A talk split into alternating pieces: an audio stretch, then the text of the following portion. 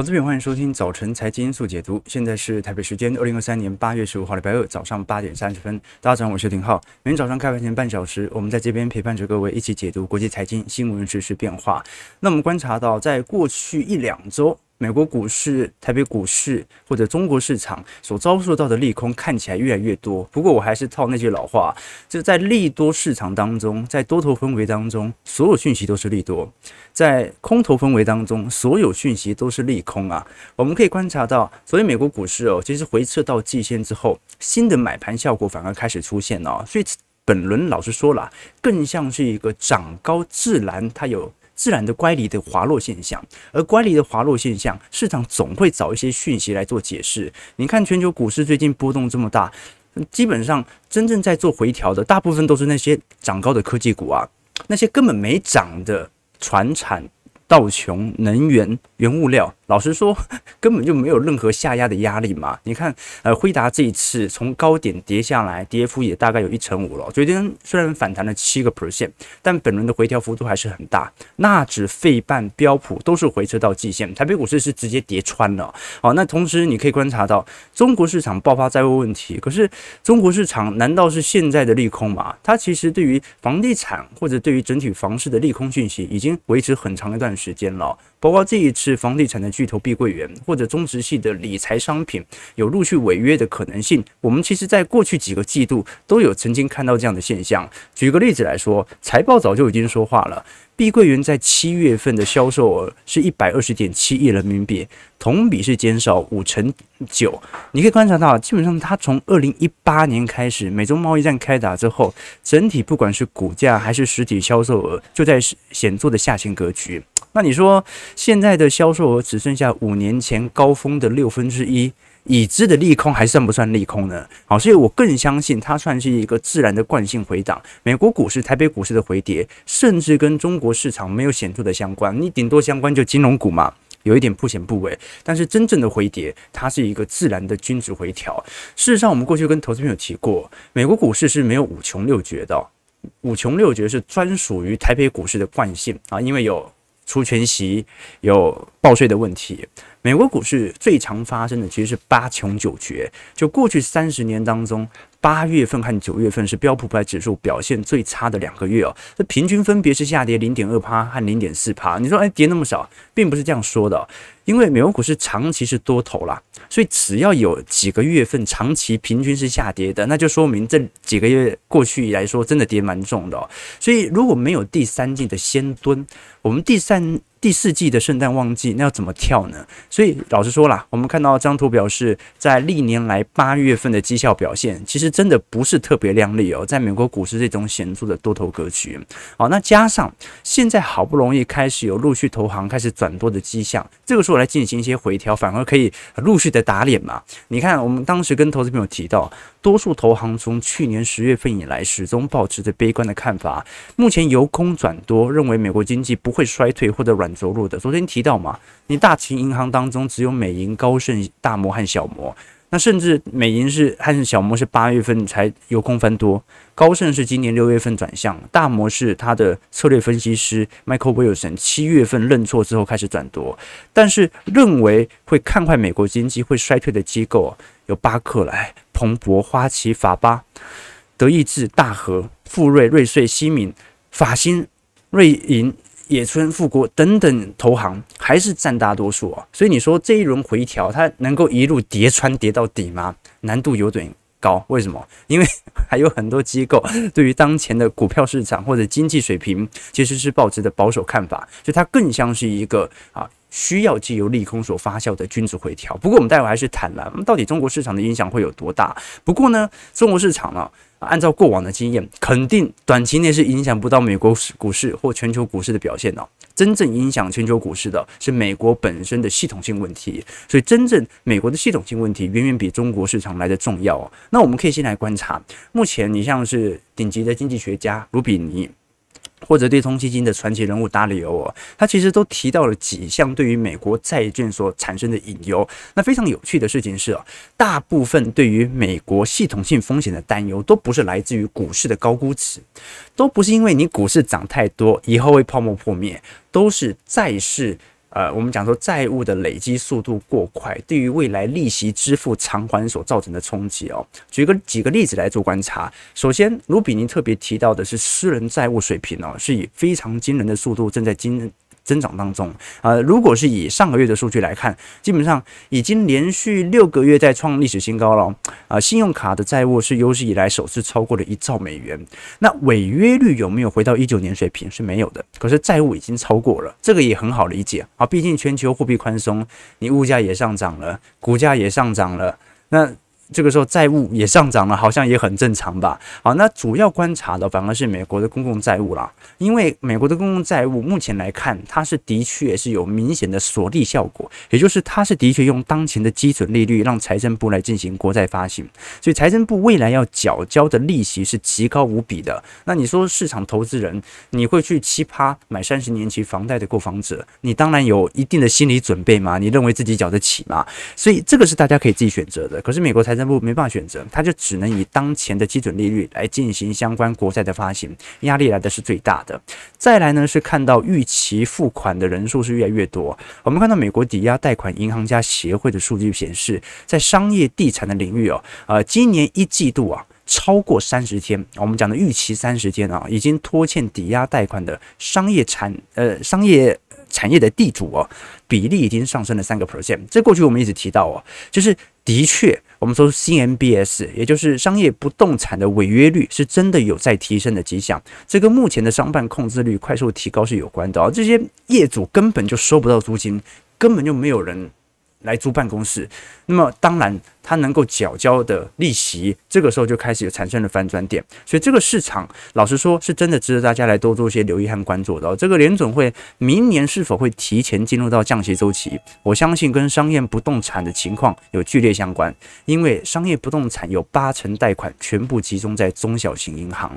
那再来呢，是银行业者似乎也嗅到这个味道了。我们可以观察到，最近这些大银行，像是摩根大通、高盛、第一资本等等哦，正在在大量的进行大型商业房地产资产的抛售。好，那这一群房地产的抛售啊，老实说，这个联准会他接受的是 MBS 了，并不是 CMBS。所以，呃，到底呃联准会会不会会来有一天啊，除了接收市场上的 MBS 不动产抵押证券之外啊，也把商业不动产抵押证券给收回来了。这个是值得观察，因为你这样子连大银行都在抛。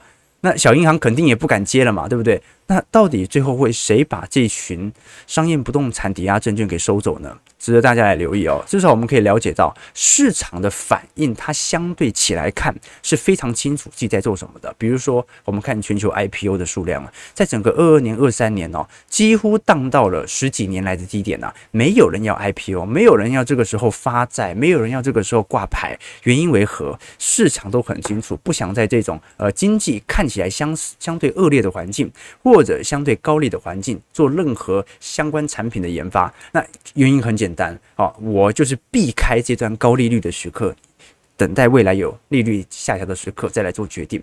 所以，我们从宏观的数据来做观察，会发现哦，市场或者民间的状况表现算是不错。唯一有一点问题的是 CMBS 商用不动产。那商用不动产呢，迟早联总会要处理的。那它处理的方式有可能是降息。啊，也有可能是直接把它给买回来，这是我们就看一下到时候的情况。但是这些是很多对于市场极度看空的基金经理人他所表达的看法，所以大家都，我觉得大家都担心的问题就可能不是问题了啦，就所有人都知道问题的所在，那它某种程度也不算是一个呃立即紧急性的问题，而且呢，这大家的聚焦点都在债市哦，那可能。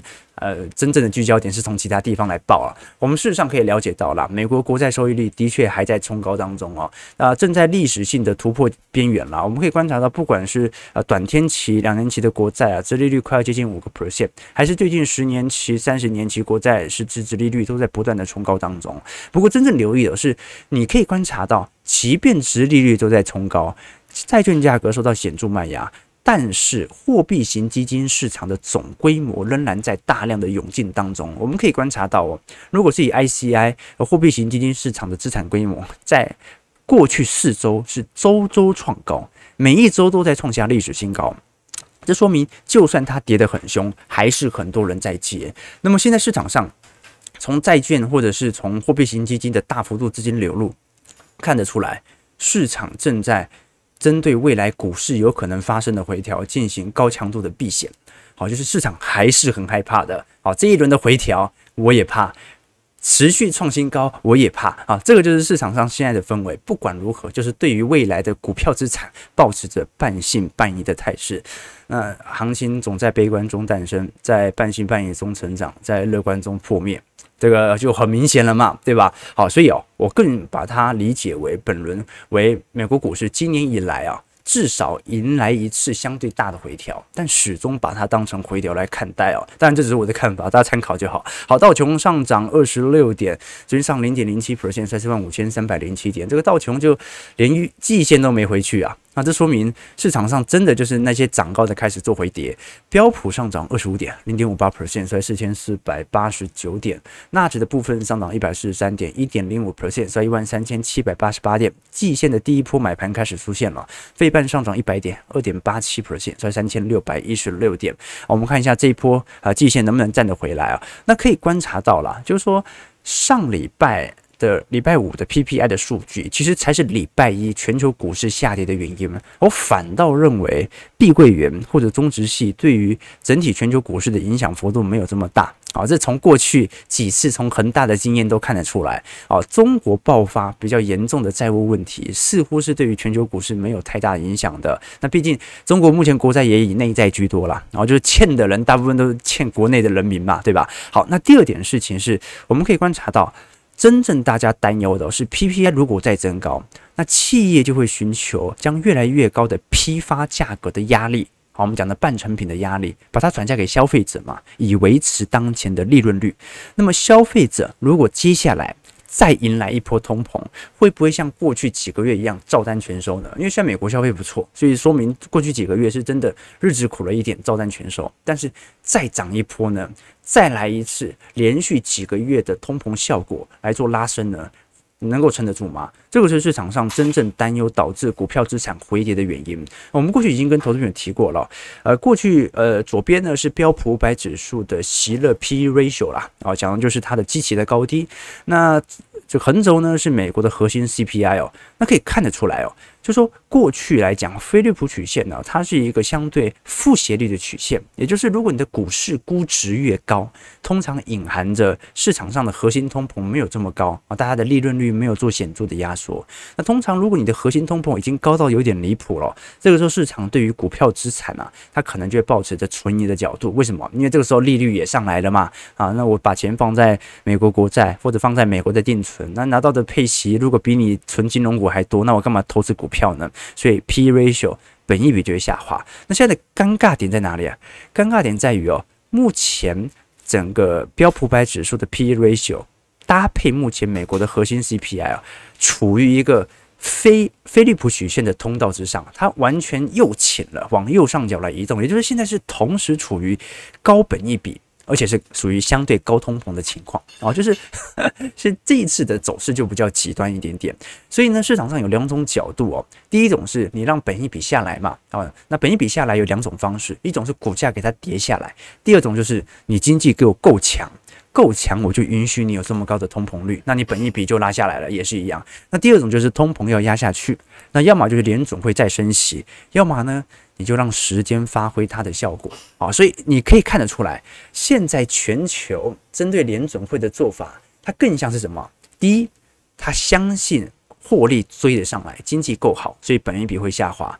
同时，他也认为，就算我升息，现在对于通膨没有太大的抑制作用，反正明年后年按照同比效果、基期效果，总有一天通膨也会下去的嘛。我就用这样的一个方式，让它慢慢的往左下角来移动。这个是联总会目前所采取的做法，所以我们就要来观察，那到底 P/E ratio 有没有可能具有显著下调的机会存在了？那事实上，如果我们以整体美国在几只全值股的 P/E ratio 啊，你看苹果现在是三十倍，虽然它不算低，但是至少跟整个二零二零年年末的水平比较起来，它也不算高的特别离谱，算是一个正常的水位。所以如果这支 iPhone 十五真的卖得好的话，那么很有可能美呃苹果的本益比就能够有下修的机会存在，但也有点难度了，因为毕竟台积电自己都已经把 自己的 财测有所下调了，那。苹果是台积电最大客户嘛，所以要看一下本益比下滑的幅度哦。那最扯的是辉达啦，所以我们才说八月中旬啊，下礼拜吧的辉达的财报就特别重要了，因为辉达目前的呃 PS 比哦是高达接近五十倍啊，那 PE ratio 更不用讲了，所以它的基期是极高无比的。我们到时候就来观察一下，呃，后续这些资产价格到底是显著的回调，是否搭配着获利上。显著的拉升，好，这个就是未来我们要观察整个三四季度的表现。那我个人认为啦，啊，股价肯定是有一点涨过头啊，股价是有点乖离拉高，但是呢。它跌不代表是重跌，它跌代表的是一种均值回调哦，这个就是在本一笔拉升过程当中，市场习惯在半信半疑中成长的疑虑哦。那只要大家还是有这种想法的话，我就没有特别担心。好，只有市场全面乐观的时候，我才会有点担心哦，是不是有真的激起过度推高的疑虑？好，那我们可以观察到，昨天市场上好像比较聚焦的是碧桂园哦，虽然我觉得影响其实呃对于全球市场影响没有这么大啦，但至少可以观察到。碧桂园同时爆发它的债务利息无法支出的问题，那同时中国规模最大的民营资产公司中植系旗下的中融也因为投资房地产的失利，当然两者没有直接关系哦，哦，它并不是因为直接投资碧桂园就不会刚好是那两支债券的债主，所以导致它。投资实力啊，它只是一个间接的投资关系啊。那目前整体的理财商品呢，涉及至少人民币三千五百亿元哦。那另外有消息宣称说，目前至少有三家上市公司啊，因为有转投资，所以有踩雷的情况。好，那先首先讲哦，碧桂园的销售额本身在整个二零二一年以来就在做显著的下滑格局当中。我们真正关注的是，呃，其实碧桂园看起来更像是短期流动性的问题哦，因为这一次原本应该在八月七号所支付。的境外美元债的利息哦，没有能力支付。你说啊，因为美元升值了嘛，好，最近又开始走升了，所以人民币你现在七点二六啊，贬值压力这么大，那当然还不起美元啊。这是题外话，重点是才两只，规模其实才五亿美元，这个规模跟。它的总资产跟总债务比较起来，其实比较是非常小的，而且利息实体利息是多少？是一千零五十万和一千两百万，总的加起来也不过就两千五百万而已，所以两千五百万美元都挤不出来，这肯定短期内不是什么资不抵债的问题哦，这是流动性问题，就是调不出这么多的现金啊，这个是市场恐慌或者说我们观察到最具体实体的原因哦。那另外一家另外一家中植系嘛。中植系的问题就在于，它本身长期投资这些房地产产品呢，受到的冲击就已经很大了，所以这一次只不过是。把它原本的讯息给爆出来而已。我们事实上从宏观的讯息来做观察，几个月前我们就跟投资朋友观察，中国整体房地产开发的外资的利用额，基本上已经不到二零一零年的百分之一啊，也就是现在市场上是没有任何资金流入到呃房市当中的。那如果我们以 FDI 然后就直接从外国直接投资来做观察的话，基本上从整个二二年当时恒大爆发危机之后，资金量就在做显著的收缩当中，所以中国目前呢、第一，呃，房市有没有泡沫？已经去估值去很久了啦。现在只是把当时最大的利空慢慢的释出来哦。那我过去跟投资朋友分享过我对于中国房市的看法，它长期当然是一个政治性或者长期经济结构的问题哦，但是它肯定是没有短期那种泡沫破灭、急速崩溃的压力哦。你看这次泡沫是怎么破的？它并不是一个自然。涨到一定程度之后啊，没有人愿意接盘而破灭哦。它是因为中共进行房市监管而强制的戳破泡沫，这叫做去杠杆嘛。而且我们可以观察到，它是借由戳破房市泡沫，稳住财政啊，或者说呃进行民间适度宽松，避免啊或或或者我们讲说避免进一步的系统性风险啊。你看，呃，最近烂尾楼引发的停贷潮哦。最受受到影响最大的其实是银行业啊，所以照理来讲啊，应该是从银行系统端直接大幅度的爆发。但是呢，由于中国政府从去年以来就已经积极的介入停贷风波，所以各位可以发现哦，你发现中国现在没有烂尾楼，怎么会发生这种事呢？不是到处都是吗？因为中国政府已经进行强制介入哦，因为他知道烂尾楼如果最后没有盖完，可能会变成金融风险哦。那你烂完。顶多是库存的问题，对不对？到时候再想怎么卖掉嘛。所以政府现在是已经几乎是完全进行烂尾楼的承接和强制的介入哦。那如果建成之后，它还是能够为人提供来效用，如果人们也愿意来买它，虽然可能不会用这么贵的价格来买它，但是至少还是可以解解决之之类的哦。所以最终的目标就是烂尾楼现在已经大部分完工了。业主也拿到房子，银行又可以发放房贷了。好，但问题就在于，现在大部分人不愿意用这么贵的价格来购买这些房贷啊，这个是最大的症结点啊。因为中国目前部分地区是采取非常明显的限价令，所以呢，你愿不愿意适度的让房价的下跌，来让很多华人愿意去买房？这个时候稳住整体银行，好，这个是值得大家来观察的。因为我们过去跟投资朋友提过，这个中国本轮的去杠杆哦，他希望去。但是它要维持经济成长，它又必须要吹，所以它必须达成中间的平衡。我举个例子来说，我们说中国过去几年的经济是如何维持的？其实本身就是加杠杆。这张图表呢，是中国对私营非金融部门的信贷啊，它的整体 GDP 比例哦，啊，就是说整体的信贷占 GDP 比例是二百二十趴，就是二点二年不吃不喝可以把房贷给还，就是把总信贷给还完。那这比市场。发达市场的一百五十八还来得高哦，我们看到的是红色线。那你看到从二零一三到二零一四年，它整体的杠杆就不断的加成，原因为何？因为一三年到一四年，中国发生产能过剩的疑虑，所以它被迫要开始推行“一带一路”，把产能进行大幅度的外销。那你要如何在产能过剩的情况底下维持住过去五趴六趴的经济成长呢？那就要透支未来的财富，你把杠杆给吹起来，鼓励大家炒房。房市炒起来，周边的建筑内需也能够以此水涨船高，所以在这种状态底下，它的杠杆就拉得很高。那中共早在二零二一年到二零二二年就已经意识到这个问题了，所以赶紧进行了三条红线的设立哦，啊，以防房地产公司自己的杠杆效果放得过高，以防可能会出现系统性的风险。好，那现在如果是他主动戳破的。还算是一个系统性风险呢？它不算，它更像是现在是你戳破之后你要承受的一些后果。那债务风险最后会怎么解决呢？其实从去年的例子就已经看得出来了哦。真正一开始哦，我们看到。真正大规模爆的，第一个是恒大嘛，恒大爆完哦，你会发现第二波爆的是属于地方政府的啊一些专项债啊或者地方债啊，开始有陆续违约的情况。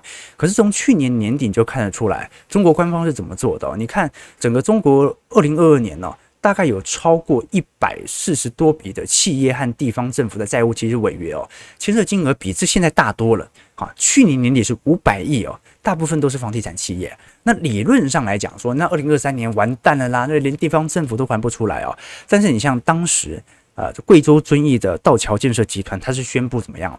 对外一百五十六亿人民币啊债务延展二十年，就是变相赖账哦，就是呃，我嗯不是不还你啊，我是先还你利息，但是本金二十年以后再还你哦。那这样的一个做法啊，你会发现哦。大部分人反而是接受的，为什么？因为大家都知道，你现在短期内真的还不出来嘛。对银行来说，我就不用列坏账，你只是债务延后，不是不不还我，所以不算呆账，对不对？那对地方政府来说，那我就不用宣布破产啦啊，因为我还是可以持续保留融资的能力哦，也可以让地方政府持续运作。那对人民银行更好，这个未爆弹呢，啊，至少不会在我这一届政府或者我这一任官员当中爆发嘛，自己可以安全下庄。对于股票投资人来看，好像也没那么差。去年年底以来，至少整个上证股市啊，它还是一个 Nike 勾勾型的上涨角度哦。对于股票投资人来讲也不差，为什么呢？你本来要爆发金融危机的嘛，直接顺延二十年，对不对？哦，所以哦，你可以观察到哦，真正现在在中国市场当中，由于这些债务问题而遭受冲击的人啊，你会发现。基本上没有人，只有一个人，就是债权人，持有债券的投资人，他是牺牲小我完成大我啊！好，所以各位可以观察到了，好，现在三条红线踩到的企业还是非常多啊，大部分的房企都在尝试的努力去杠杆，好，所以整个房市的问题，它就会变成拉比较长的一段时间。但是呢，你会发现有很多技术性的方式可以把这个债务问题往后延。好，那它为什么可以往后延呢？因为大部分是内债。跟日本国债一样啊，就是呃，如果你发行的债务大部分是属于内债啊，如果美元债比例没这么高的话，那你欠的其实是中国人民。好，那你欠中国投资人啊，那那等于没有欠嘛，对不对？你就看到这种情况。OK，好，就我们真正关注的，其实并不是房市本身的系统性风险哦，它是一个长周期的问题。真正短期的问题哦，是亚洲市场的全面走皮，跟人民币的下贬是有显著关系的。我们可以观察到，人民币目前贬值压力是极大无比的，所以市场预估在未来几个月度哦，市场可能会针对美国公债啊，对于中国人行抛售美国公债有更多的预期哦。为什么？快要贬破新低了啦！我们可以观察到，人民币目前已经贬到七点二六块了哦，这个是在亚洲市场的表现。今年已经跌幅五趴了，人民币已经贬很长一段时间了。那重点是，如果你贬了这么多，你出口有所拉抬，那就算了。你贬了这么多，结果出口仍然下滑幅度是接近两成，在七月份的表现呢，这个是二零二零年二月份以来的最大跌幅。所以目前人民币的走贬对于出口拉抬作用并不是特别显著哦。那纯粹在经济增长率的持续增高，它是一种积极效果啊。大家应该还记得哦，呃，去年。从三月到六月哦，当时是采取高强度封城，所以呃，中国 GDP 从同比的表现来看，今年表现就相对比较亮丽啊，大概就四点五趴到六点三趴，但是第三季就要看一下能不能持续的推高。不过我们至少可以从这些数据观察得出来，中国真正的问题哦，其实已经在整体内需市场上的疲惫了啊，就说人民币持续的往下贬，那么。我的出口又又不振，那就代表着我还是不能结束人民央行的宽松政策。那我要怎么确保我宽松政策持续执行来救经济，但是人民币又不能再贬呢？那就真的就只能抛售美债了，好，用货币冲销的方式抛售美债换美元，再拿这些美元来买自家的人民币，用这种方式来稳汇了。好，所以呃，未来几个月抛售债券的强度只会越来越高。那我们具体来看，其实在中国商品房的销售当中哦，本来在前几个季度的确有开始复苏的感觉，但是近期两个月又开始有一点拐头下弯了，这说明它更像是一个下方的筑底期，再陷入一次经济衰退的几率不是不高了，然后但是它就是在复苏期会维持比较长的一段时间，这是主要是由内需所拖累的。事实上，你可以观察到，中国十六到二十四岁的呃调查的失业率哦还在创高。在七月份还在创高，这一次已经飙到接近二十二趴了啊！前几个月是刚突破二十嘛，现在持续的冲高当中，每十个年轻人大概有二点二个年轻人是属于失业的情况。那么值得观察啊，因为中国现在毕业季啊还在打开当中啊，就是说有些人呢，他可能 延后一个月、延后两个月毕业啊，那因为中国男生现没有当兵的问题嘛，他大学就把军训课给修完了，所以这个压力会来得越来越大。好，那过去两年，你看，二零二零年当时有一大批的人口选择去念硕士、念博士啊，现在也陆续要毕业。好，这个是比较大的压力哦。后最后最后，呃，基本上可以了解到了，整个中国市场当中，我们可以观察到，呃，事实上，中国股市到现在啊，它基本上没有太明显的反映这种哦，在债务违约上的问题哦，它更像是一个长期的呃。政策式啊，就是反映国家政策所表现的各自板块的变化。我举个例子啊，你看二零零八年的时候啊，当时的上证啊，从六千点跌到三千点啊，大概花了呃一个季度的时间啊。那现在啊，现在是大概是三千一百点、三千两百点左右嘛啊，所以你会发现呢啊，过了二十年，差不多哎对，过了二十年，现在的点位居然跟。二十年以前差不多啊，这个也很神奇哦，啊，居然有一国的股票市场长期来看是完全没有任何上涨的，这说明它完全就是一个政策市。好，所以的确啦，这个在台北股市做长期投资、做指数型投资，跟在美国股市做指数型投资，跟在上证股市做指数型投资，那它真的是差蛮多的，对吧？好，九点钟，我们最后看一下台北股市即可。台北股市在昨天的确啊，跌幅稍微大了一点，两百零七点，但是量在缩。哦，量能没有很大哦，三千两百一十四亿哦，这其实量不大。老实说，这个跌点比较大，也没有太大的参考意义啊。事实上，台北股市今年涨幅还蛮亮丽的哦，所以有一个比较大的回调，好像可以理解哦。你看台北股市今年涨幅大概是七趴，日本股市涨幅当然很亮丽啊。日本股市今年是货币宽松的效果，涨了两成四，但是台北股市基本上涨幅是仅次于日本股市的。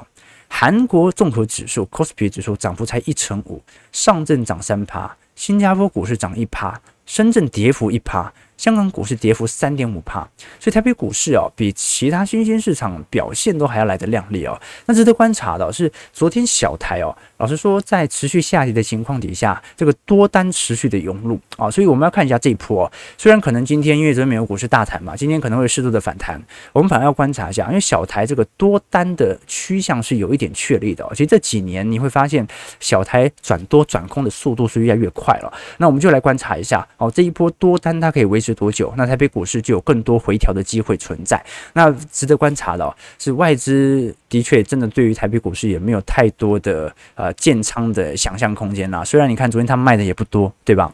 昨天是散户人踩人，然后大家开始要跑了，对不对？就是主力或者寿险业正在进行一些适度的资金轮调啊。但是外资的态度，我们基本上从外币啊，从台币就看得出来哦，这一次真的是在测三十二块了啊，所以贬破之后啊，它肯定会有新一波的系统单调节。可是你只要放长远来看，什么时候台币会走升啊？啊，它跟短期内外资的操作没有太剧烈的相关，这个只是一种。短期内外资只有采取的变化，真正台币的升值和贬值趋势，它最终还是取决于联总会什么时候结束它的升息循环。一旦结束，台币。必升无疑，好，这个是我们可以观察到的要件。所以，对于台币长趋势和短趋势而言，大家还是要有一个比较清楚的理解。好，我们先看一下整个台北股市的表现。台北股市今天上涨一百二十四点，是一万六千五百一十八点。今天成交量还是不高哦，哎，突然人去楼空了啊，对不对啊？涨到现在怎么涨不动就就离开了是吧？OK，你基本上就外资短期内没有做大太大的资金变动嘛，现在都等于是内资自己在玩。OK。好，我们看一下啊，好，买了十张伪创，爽了啊，是这样子吗？啊，这个，对对对啊，OK 啊，OK，好了，对，没错啦，这个每个人对于行情的看法都不太一样了。好像你有些人，你像我是用周期的概念来理解说整个市场的变化。但是呢，呃，你如果是用一个月的表现来看待台北股市哦，你看的就跟用一年看的不一样，又跟三到四年库存循环的角度看起来也不太一样。好，所以这个就看，呃，你你怎么看待当前股市的尺度了啊？三分钟可以很长，三年可以很短，对不对？好，就零三分，感谢各位见参与。如果喜欢我们节目，记得帮我们订阅、按赞、加分享。我们就明天早上八点半，早晨财经速解读再相见。祝各位投资朋友开盘顺利，操盘愉快。